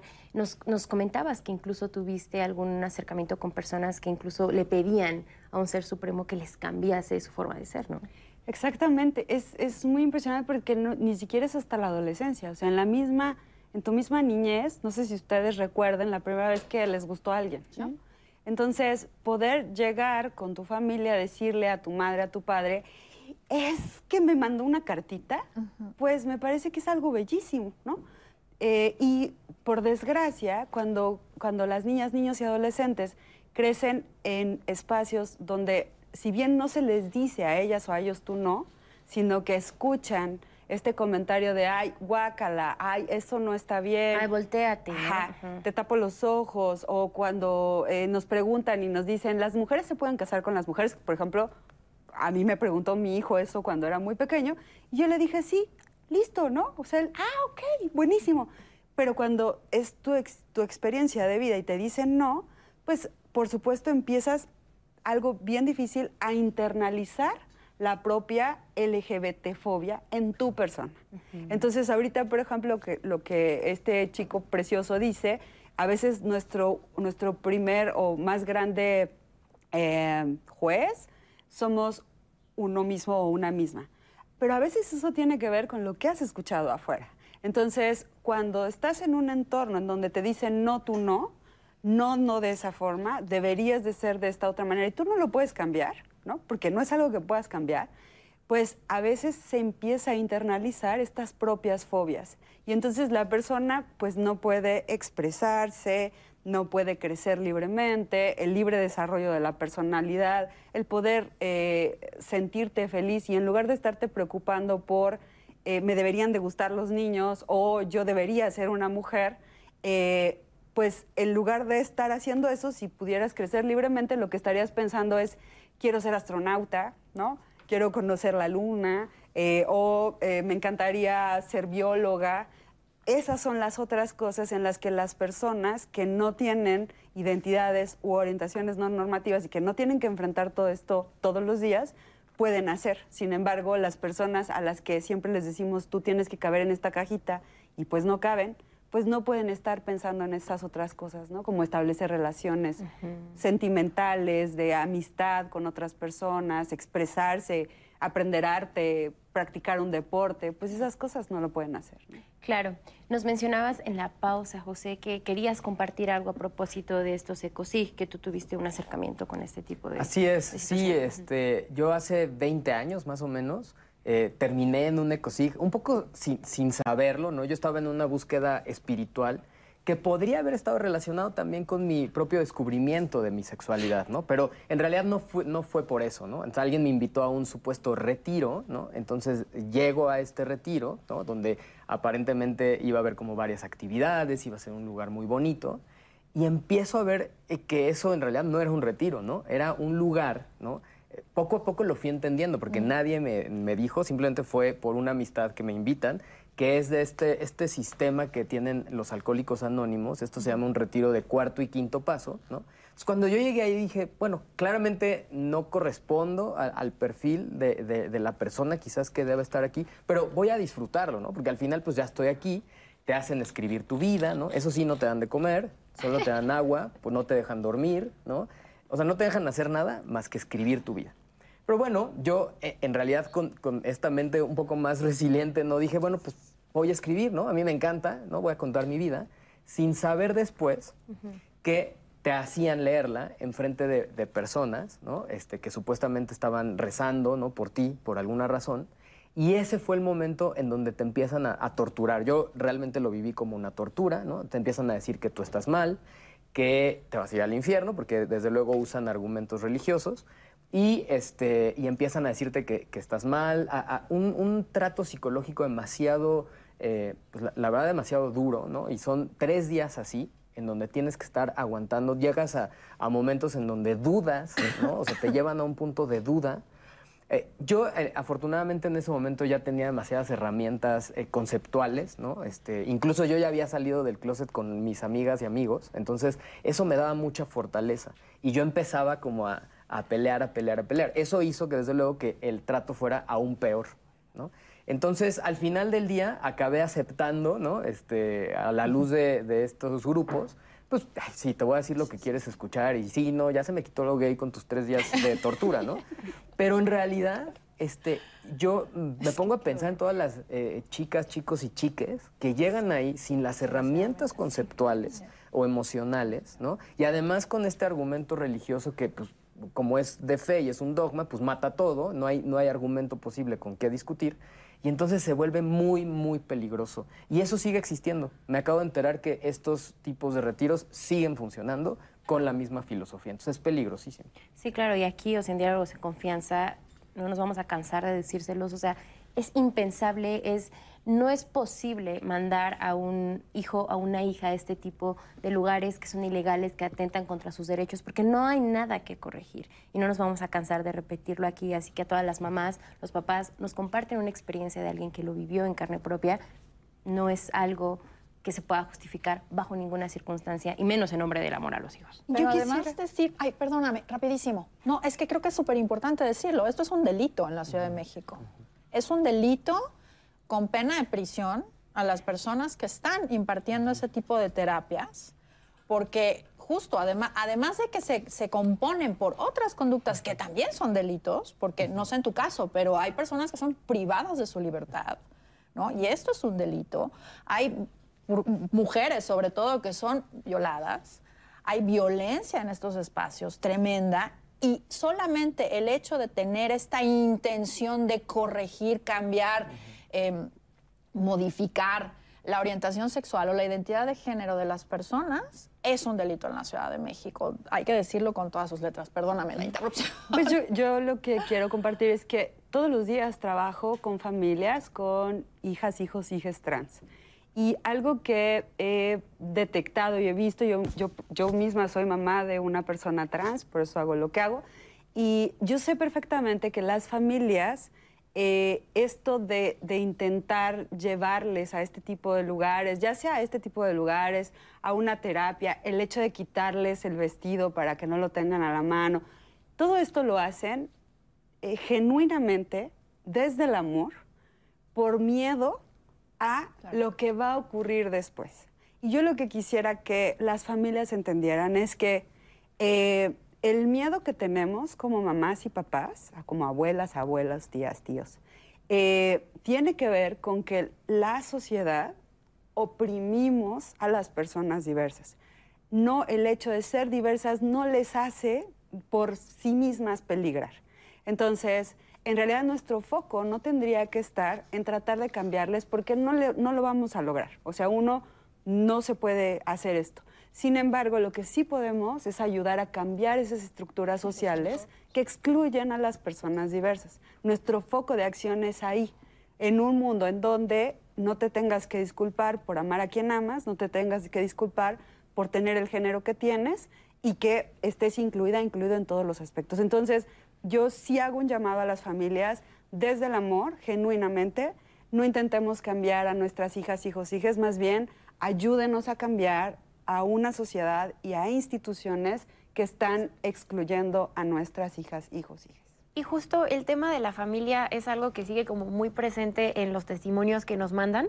Por un lado, hay personas que, bueno, esta chica nos, nos, cuenta, soy una persona de 55 años, eh, salí del closet hace tres, mi familia solo me dio la espalda y volteó para otro lado, viví callando mi sexualidad toda la vida. Eh, tenemos otros que son eh, un poco más esperanzadores de Andrea. Ella nos cuenta, yo era una persona homofóbica hasta que me enteré que mi hija se había ido de la casa porque es lesbiana y no quería que yo me enterara. Caí en terrible depresión, no por mi hija, sino por saber que ella había callado toda su vida quién era para que yo no me molestara o no la, no la despreciara. Eh, y pues dice que no le interesa lo que la gente piense, que lo único que quiere pues es convivir, pasar tiempo con su familia este, y obviamente no separarse de su hija. Y al respecto tenemos un testimonio muy similar de una mamá que nos comparte cómo fue eh, este proceso de sus hijos, de pasar, eh, bueno, de aceptarse como son y cómo ella lo vivió. Así que vamos a verlo. Mi familia está conformada por mi hijo mayor Diego Ramsés, después mi hijo Nathan y mi hijo pequeño Isua. Eh, yo tengo dos hijos trans, uno se llama Diego y el otro se llama Nathan. Eh, el proceso al principio es muy difícil y muy me dio mucho miedo. Bueno, hablo en primera persona porque es algo que viví. Eh, con Diego, pues al principio tuve que buscar ayuda. Este, jamás, jamás se le, se le, eh, o sea, jamás se le rechazó, pero yo siempre tuve miedo de las personas que les hacen daño, que los critican, los golpean. Entonces, este, en ese aspecto, pues yo busqué un grupo de ayuda, se llama Padres Unidos por la Diversidad. Diego me lo dice cuando tenía como ocho años, estaba pequeño, él, así me dijo, este, ¿sabes qué? A mí me gustan las mujeres y no me gusta esto, y yo así le dije, ¿sabes qué? Pues siempre no fue algo, no fue algo que a mí me cayera de extraño, porque realmente Diego fue siempre desde chiquito un niño. Era de los trompos, los, los, los, carros, o sea, todos esos, esos juegos de niño, los puros juegos de niños. Entonces, este, realmente era algo que yo ya veía venir y no, este, pero aún con todo y el amor que yo tenía y que ya lo veía venir, a mí me dio mucho miedo. Eso sí yo lo entiendo porque más, más era miedo al entorno de él, a lo que se iba a, pues a enfrentar. Y, eso. Después ya me lo repitió como a los, en la, en la secundaria. Él me dijo que, que pues que ya a partir de esa edad y que si quería yo, me lo decía después, pero que a la edad que tenía, pues él me decía de frente que, que él quería ser niño y que no se sentía a gusto así con, con esa situación. Él, el proceso de Diego en cuanto a trans es de hace poco, porque él me decía, bueno, yo no estoy a disgusto con mi cuerpo, solamente es mi, posición de que me gustan las chicas. Bueno, pues primeramente yo acepté la condición de mis hijos por amor y porque obviamente yo no voy a permitir que nada, o sea, que absolutamente nada eh, me haga perderme la vida de mis hijos. Definitivamente no. Este, y se lo dije a mi mamá, se lo dije a mis hermanos, se lo dije a mis amigos.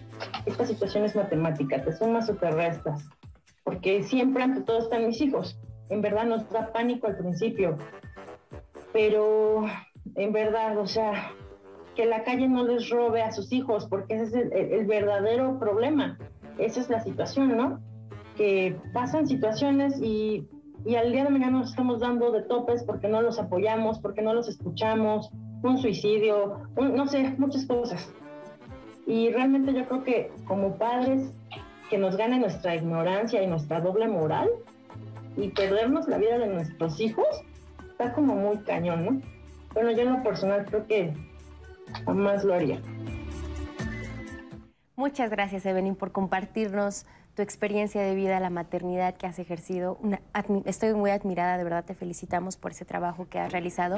Y ella nos lo dice, uno de los principales miedos que tienen los papás y las mamás de hijas e hijos trans es justamente que sus hijos sean víctimas de actos de transfobia de que aunque sean eh, reconocidos, apoyados en su familia, cuando salgan al mundo exterior serán víctimas, serán blanco de discriminación, de rechazo, de violencias e incluso pueden ser víctimas pues, de un homicidio, por ejemplo. ¿A qué nos referimos, Tania, cuando hablamos de la transfobia? ¿Cuál es la situación actual en nuestro país? Y las personas que nos están viendo, las mamás y los papás que tienen o están atravesando esta situación con alguno de sus hijos, ¿a dónde pueden acudir? ¿Quiénes son las personas facultadas para poder brindar un acompañamiento? Bueno, la transfobia justamente es este, esta oposición eh, de las personas cisgénero ante eh, las personas que viven una identidad de género no normativa. Me gustaría como partir de cero. Cuando partimos de cero es importante. A todas las personas, sin falta, se nos impone un género. No se asigna, yo no digo asignar, digo imponer, porque cuando hablamos de asignar es como si realmente hubiera un vínculo entre mi cuerpo y mi género. Y hay que partir de que el género es creado por las sociedades. Así como las religiones son creadas por las sociedades, el género es así. Entonces, a todas las personas se nos impone un género en el momento del nacimiento. Y eh, el género vivido, nuestra identidad de género, es cómo yo realmente vivo ese género.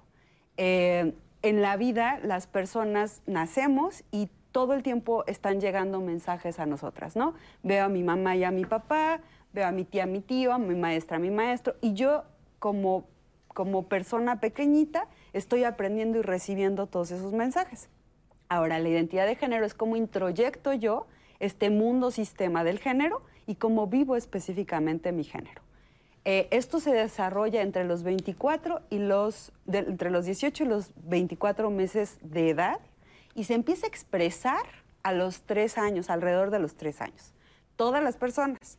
Ahora, ¿qué sucede? Que mi identidad de género, como no hay nada natural en mi género impuesto, mi identidad de género puede coincidir con el género que me impusieron o puede no coincidir la mayoría de las personas nos acomodamos en ese cuadrito del género que nos impusieron y decimos, pues bueno, yo soy una mujer, yo soy una mujer con estas características, yo soy una mujer en la parte inferior del cuadrito, yo me ubico en, la mujer en el centro del cuadrito, etc.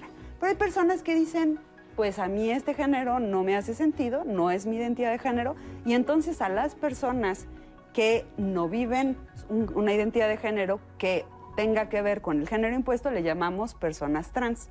Las personas que sí nos ubicamos en esta imposición y que sí vivimos este género, nos nombramos personas cisgénero.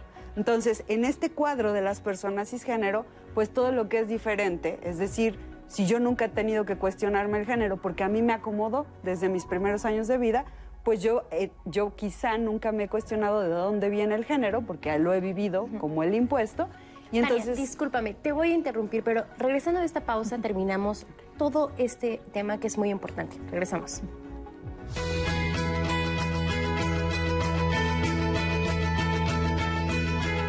Los padres y madres que aceptan a sus hijos e hijas, cualquiera que sea su orientación sexual o identidad de género, les ayudan a no caer en depresión.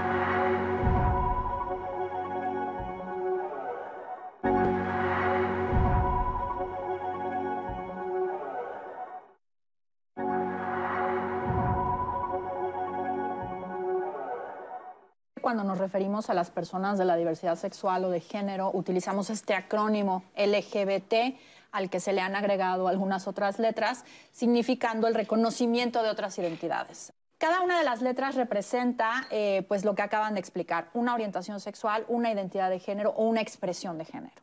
Las fobias se refieren pues a estas actitudes de rechazo, de odio, de violencia, de discriminación hacia las personas de la diversidad sexual y de género Ninguna razón es suficiente para la violencia, para la discriminación o para la exclusión. Personas que manifiestan actitudes de LGTB-fobia, ¿a qué es a lo que le temen? Pues justamente a salir de esta heteronormatividad, eh, digamos, norma o eh, eh, este lugar generalmente aceptado en donde todas y todos deberíamos estar.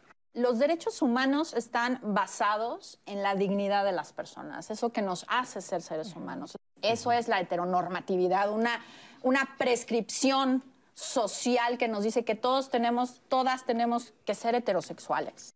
Cuando no, nuestra orientación sexual no se adecua a esta expectativa, no puede ser que una sociedad nos deniegue nuestros derechos, nos deniegue nuestra dignidad, nos deniegue nuestra autonomía, nuestro libre desarrollo de la personalidad. Una de las manifestaciones de la homofobia más graves son, por ejemplo, los ecosig, que son estos esfuerzos para corregir eh, la identidad de género y la orientación sexual, eh, mal llamadas terapias de conversión.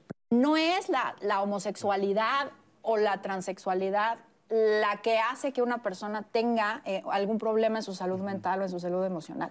Es la discriminación que con motivo de su identidad o de su diversidad sexual vive. Las personas con orientaciones sexuales no normativas, como las personas con identidades de género o trans, eh, identidades de género no normativas, eh, tienen que enfrentar una diferencia en la vida todos los días, desde su infancia se les inculca que deben ser de una manera. Y bueno, pues eso puede, en el mejor de los casos, eh, provocar que la familia crezca. En el peor de los casos, pues son personas que son expulsadas de los núcleos familiares eh, y que no tienen oportunidades de igualdad de vida.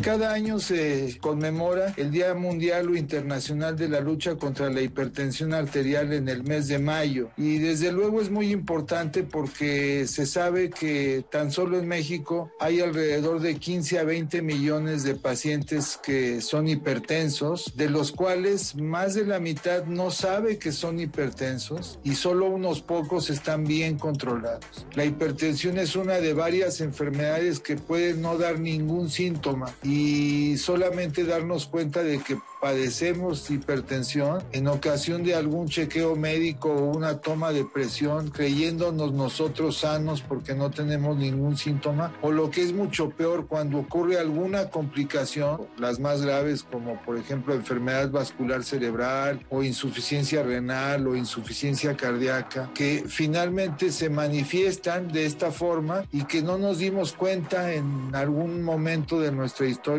clínica. Aquí cabía tal vez mencionar cuáles son las cifras tensionales, las cifras de presión normal. En las definiciones anteriores se consideraba la presión normal aquella que se encontraba como máximo por debajo de 140 la presión sistólica o la que la gente conoce como la alta y menos de 90 la presión diastólica o la que la gente conoce como la baja. Cifras tensionales por arriba de 140-90 se consideran hipertensión arterial sistémica siempre y cuando haya sido corroborado en por lo menos dos ocasiones y que de alguna manera estemos seguros de que la, presión se haya tomado de manera correcta. Es importante que lo tengamos en mente y que aunque no tengamos síntomas y perdón la insistencia, acudamos con cierta regularidad. En un individuo sano puede ser una o dos veces al año y en enfermos que ya tienen alguna otra enfermedad, el médico que nos está tratando nos dirá con qué frecuencia debemos checarnos las cifras tensionales para evitar que vayamos a tener una de estas complicaciones tan terribles y que limitan mucho la esperanza de vida, el número de años que vamos a vivir y lo que es más importante, la calidad de vida.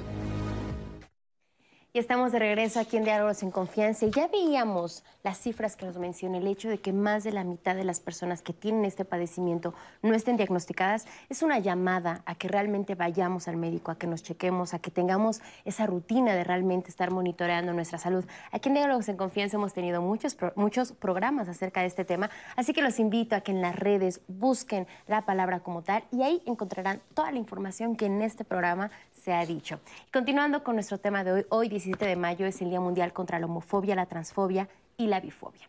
Este, antes de ir al corte estábamos platicando contigo, Tania, pero queremos aunar una pregunta que nos llegó de la audiencia, Rose. ¿Qué es lo que le preguntan a Tania? Sí, Tania, es una pregunta muy directa, ya que compartiste el caso con, que viviste con tu hijo y nos preguntan en YouTube que cómo superaste eh, la emoción la tristeza a lo mejor que pudiste sentir, cómo dejaste de lado esas expectativas, eh, cómo llevaste ese cambio eh, que implicaba lo que te estaba diciendo tu hijo, cómo llevaste también esta transición. Es lo que nos preguntan directamente para ti, Tania, en YouTube. Pues justamente eh, creo que al principio yo tenía un absoluto desconocimiento del tema de la identidad de género porque nunca me lo tuve que cuestionar. y entonces pues creo que primero me puse a estudiar mucho, a leer mucho. Eh, y algo que entendí y algo que me sucedió es que eh, pude, pude reconocer en mí que yo no me sentí triste porque mi hijo fuera un hombre trans. Eh, más bien lo que me estaba causando complicaciones eran las expectativas que según yo no tenía sobre la, la vida de mi hijo. Es decir, yo le socializaba como niña, porque le impusimos ese género, y según yo no había generado expectativas acerca de su vida. Yo quería una persona libre y acompañar a esta persona libre. Después, cuando resulta que lo que tenía era un hijo y no una hija, me di cuenta que sí tenía expectativas sobre su género y más bien lo que traté de hacer fue trabajar conmigo esas expectativas y darme cuenta que en realidad mi hijo siempre es el mismo, no se volvió otra persona, no se murió, no cambió, es la misma persona, simplemente yo comencé a reconocer su género. Eh, entonces, establecer y continuar con estos lazos de amor, de, confianza, de comunicación, es básicamente muy importante. Eso lo teníamos antes de que él me explicara que era un hombre trans y lo conservamos después. Entonces, hoy es muy hermoso sentir que eh, cuando pienso en Luis, que se llama Luis, eh, siempre pienso como en Luis. No pienso antes fue otra persona, sino más bien yo no entendía que siempre había sido Luis y ahora en mi, en mi idea, en mi pensamiento, cuando lo veo como un ser humano completo, feliz, dichoso, con proyectos, digo, muy bien, siempre había sido esa personita, nada cambió eh, y no tenía, ahora en, retrospectiva digo, no tenía nada que temer. Muy bien, y desde la Asociación por las Infancias Trans, ¿qué es, ¿cómo es el acompañamiento que se les brindan a las familias? En la asociación tenemos tres tipos de acompañamiento, generalmente lo hacemos de manera integral. Uno es, el principal es eh, los derechos. Entonces, para la asociación es muy importante eh, acompañar, asesorar jurídicamente a las familias y a las personas adolescentes que así lo soliciten, eh, cómo obtener documentos de identidad. Básicamente, pues el acta de nacimiento es la llave de acceso a más derechos. Entonces, ese es el, el, primero. Eh, les damos un acompañamiento en temas escolares. Generalmente tenemos todavía un desconocimiento muy importante en el sistema educativo de obligatoriedad de reconocimiento de identidad de género. Y el tercero, que nos parece que es fundamental, es el generación de comunidad. Eh, es decir, las personas trans durante muchas épocas eh, transitaban su vida, sobre todo en la infancia y en la adolescencia, de manera muy solitaria. No convivían con otras personas trans y eh, lo que queremos eh, en la asociación es que las infancias y adolescencias trans puedan convivir con sus pares, generar una comunidad y también las familias, que las familias puedan conocer a otras familias y que puedan tener la confianza de un espacio seguro, de diálogo, de aprendizaje, etc. Muy bien, Tania. Y justamente este tipo de puentes, este tipo de comunidad, pues es una forma de combatir esta transfobia que está latente en nuestra sociedad, que tiene expresiones muy violentas y muy arraigadas. Y nos decías, José, que esto, la transfobia, incluso tiene un origen racista. Así es. Sí, eh, justamente revisando la historia y en este contexto en donde hubo esta colonización y esta imposición de ciertos conceptos y valores, sobre todo binarios, ¿no? y de roles de género muy definidos, ¿Esto qué hace? No? Pues en el proceso histórico invisibiliza otras identidades que históricamente también ha habido en este continente que ahora llamamos América y en otros, ¿no? Por ejemplo, las personas mushes en el estado de Oaxaca tienen siglos eh, eh, eh, con estas tradiciones y esta cosmovisión, ¿no? Y este posicionamiento social, porque tienen una importancia incluso social, ¿no? Pero desde el punto de vista binario, eh, eh, impuesto históricamente, pues estas identidades no tendrían por qué existir, ¿no? Pero no solo eso, ¿no? Tenemos la comunidad Irisha en la India, ¿no? O las personas Two-Spirited o de dos espíritus en, Estados Unidos, ¿no? En, los pueblos originarios en Estados Unidos. Y todas estas identidades, pues desde luego son invisibilizadas ¿no? y arrasadas por esta imposición eh, heteronormativa, eh, cisnormativa y desde luego binaria. ¿no? Entonces podemos entender que una actitud, una práctica o una idea transfóbica tiene un origen colonial y por lo tanto racista. Claro, y, también es muy importante poner sobre la mesa que al hablar de la LGBT fobia, también tenemos que tomar en cuenta el concepto de la interseccionalidad. O sea, ¿a qué nos referimos cuando hablamos de esta? Sí, bueno, la interseccionalidad justo habla de la intersección ¿no? O sea, cuando hablamos de una calle que intersecciona con otra, ese es exactamente lo que quiere decir eh, eh, el concepto, ¿no? Que eh, un, sistema de opresión se cruza con otro sistema de opresión. Entonces, si yo soy una mujer indígena y además soy lesbiana, pues ahí tengo una doble opresión, una discriminación doble o múltiple, ¿no? Que me afecta de maneras diversas. El concepto viene justamente de las feministas afro de Estados Unidos que querían visibilizar precisamente este cruce en el ser mujer y ser negra, porque no se vive la discriminación de la misma forma. Entonces, cuando hablamos de interseccionalidades, ese concepto se ha llevado para, leer de manera transversal a todos estos grupos de atención prioritaria que mencionaba yo hace un rato, oprimidos por este concepto del patriarca, ¿no? el, esto es importante decirlo. Cuando hablamos del concepto del patriarca, cuando hablamos del patriarcado, no estamos atacando a los hombres, estamos atacando a un sistema que nos impone a hombres y a mujeres y a todas las personas en general un modelo de vida, un modelo de identidad, un modelo de orientación, un modelo de ser y nos va acomodando, como decía Tania hace un momento, en cajoncitos.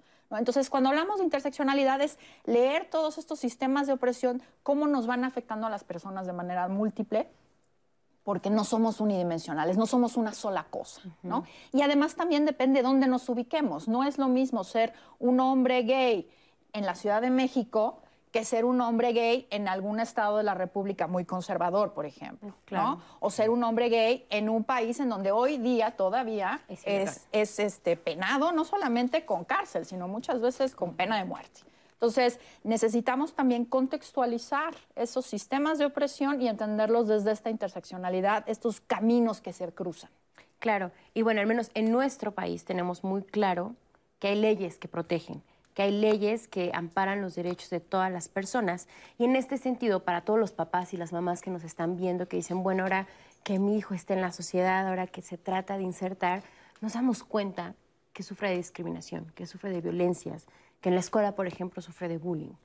¿Cómo puedo acompañar a mis hijos? ¿Hay algún mecanismo para denunciar? ¿Qué es lo que podemos hacer, por ejemplo, desde la COPRE? Sí, bueno, es importante decir que en el tema escolar, eh, yo creo que como madres, padres de familia, tenemos que insistir en nuestras escuelas, en todas las escuelas, que tengan educación incluyente no es suficiente con que la escuela diga que es incluyente, sino que sus programas de estudio también tienen que incluir estos temas. Y eso me parece primordial.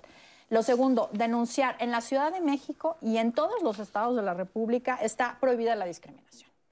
Hay instancias, en la Ciudad de México está el COPRED, que es el Consejo para Prevenir y Eliminar la Discriminación. Aquí recibimos denuncias por todos los hechos discriminatorios en cualquier espacio en la Ciudad de México, sea en una escuela, en un restaurante, en un centro comercial, eh, si es una discriminación cometida por un servidor o servidora pública, etc. Eh, aquí pueden denunciar y a través de un procedimiento eh, eh, administrativo se, atiende esto. El COPRED no sanciona, esto es muy importante decirlo, porque lo que estamos apostando es al cambio cultural. La discriminación no se va a acabar si cobramos multas o si metemos a la gente a la cárcel. La idea aquí es que la gente entienda por qué discriminar está mal. ¿Por qué eh, negarle a una niña, a un niño, a un niñe una educación porque no es nombrado como pide ser nombrado, porque no puede cambiar su acta de nacimiento, porque no puede ingresar al baño.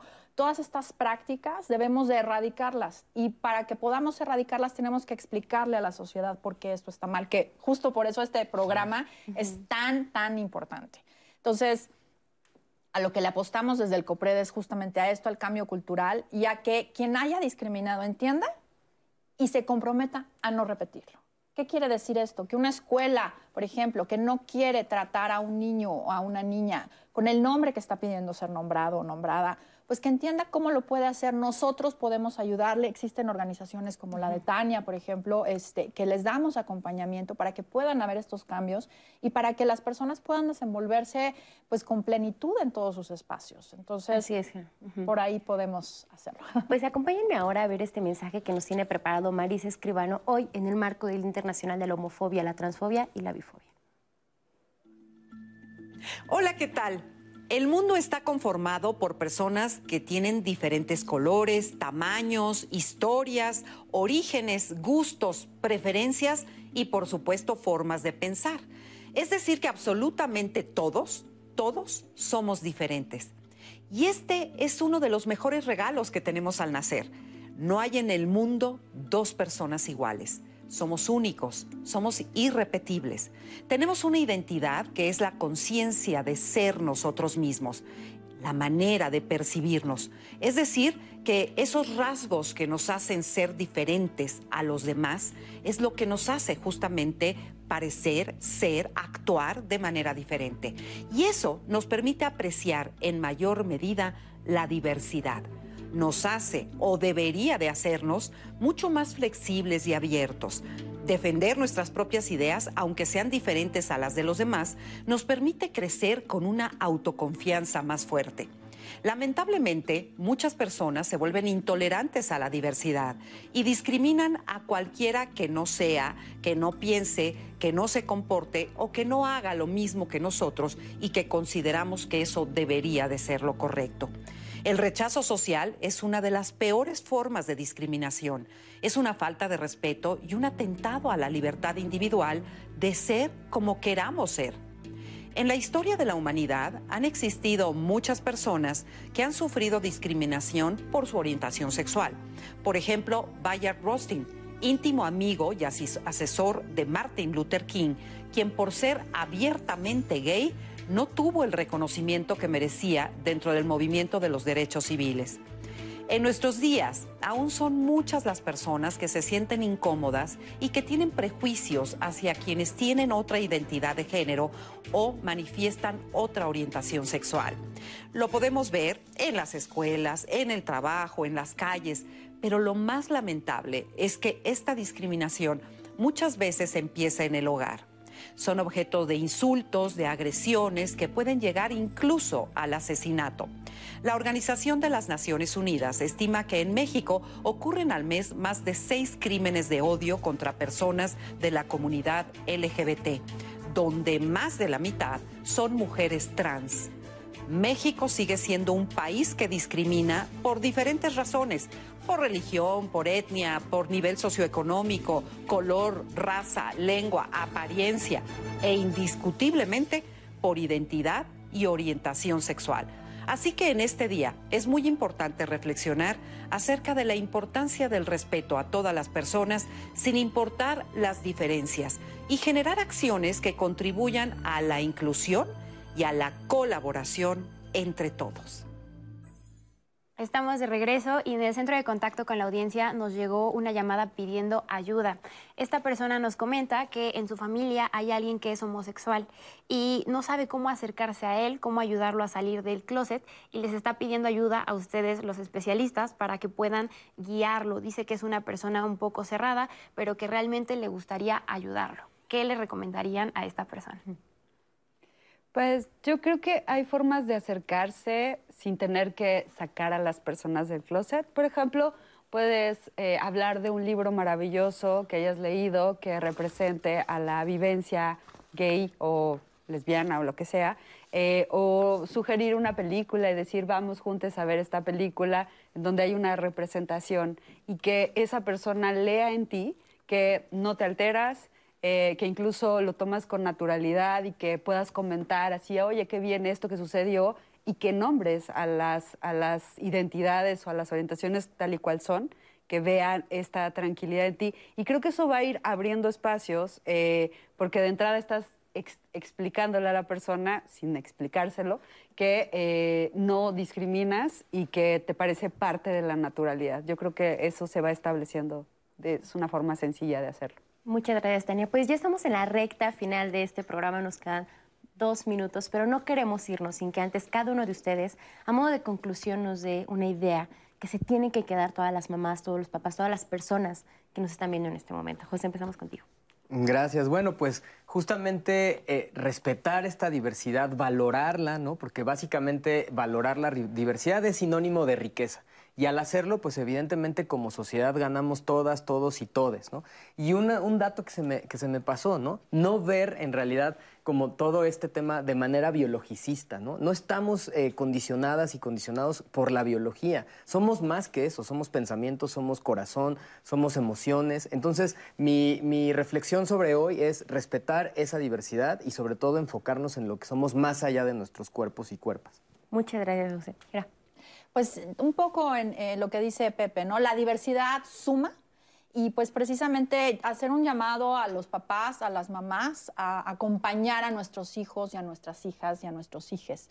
La autonomía de las personas es lo que nos hace ser lo que somos y hacer felices. Entonces, lo mejor que podemos hacer para nuestros hijos e hijas es acompañarlos, quererlos, arroparlos. No sabemos cómo ser mamás, pero podemos aprenderlo y si no tenemos la respuesta, podemos acompañarnos de otras mamás, de otros papás. Esa es la invitación que yo les haría, a querer y acompañar a sus hijos, hijas e hijas. Muchas gracias, Tania. Y pues yo también, si tienes una hija o un hijo, eh, hija diverse, eh, lo que más necesita es tu amor, saber que vas a estar ahí. Les tenemos que dar herramientas para enfrentar el mundo. Eh, si no tienes un hijo diversa, una hija diversa o un hijo diverso, diverse, eh, pues entonces lo que sí puedes hacer es hablarle de la diversidad, eh, que lo vea con naturalidad. Eso estará generando una mejor persona en este mundo, porque lo que queremos es un mejor mundo para todas las personas, una mejor sociedad. Y solo por último, si tienes algún problema con la escuela, también hay una unidad en, en la SEP, que es Guamasi, que eh, tiene dos manuales, para el, uno para escuelas públicas y otro para privadas, para evitar y combatir el bullying y las agresiones. Entonces está muy claro. Muchas gracias. Gracias, Tania. También agradecemos a Edith Barriga Sánchez, psicóloga del Consejo Ciudadano para la Ciudad de México. Gracias a ustedes. Rose, nos vemos la próxima.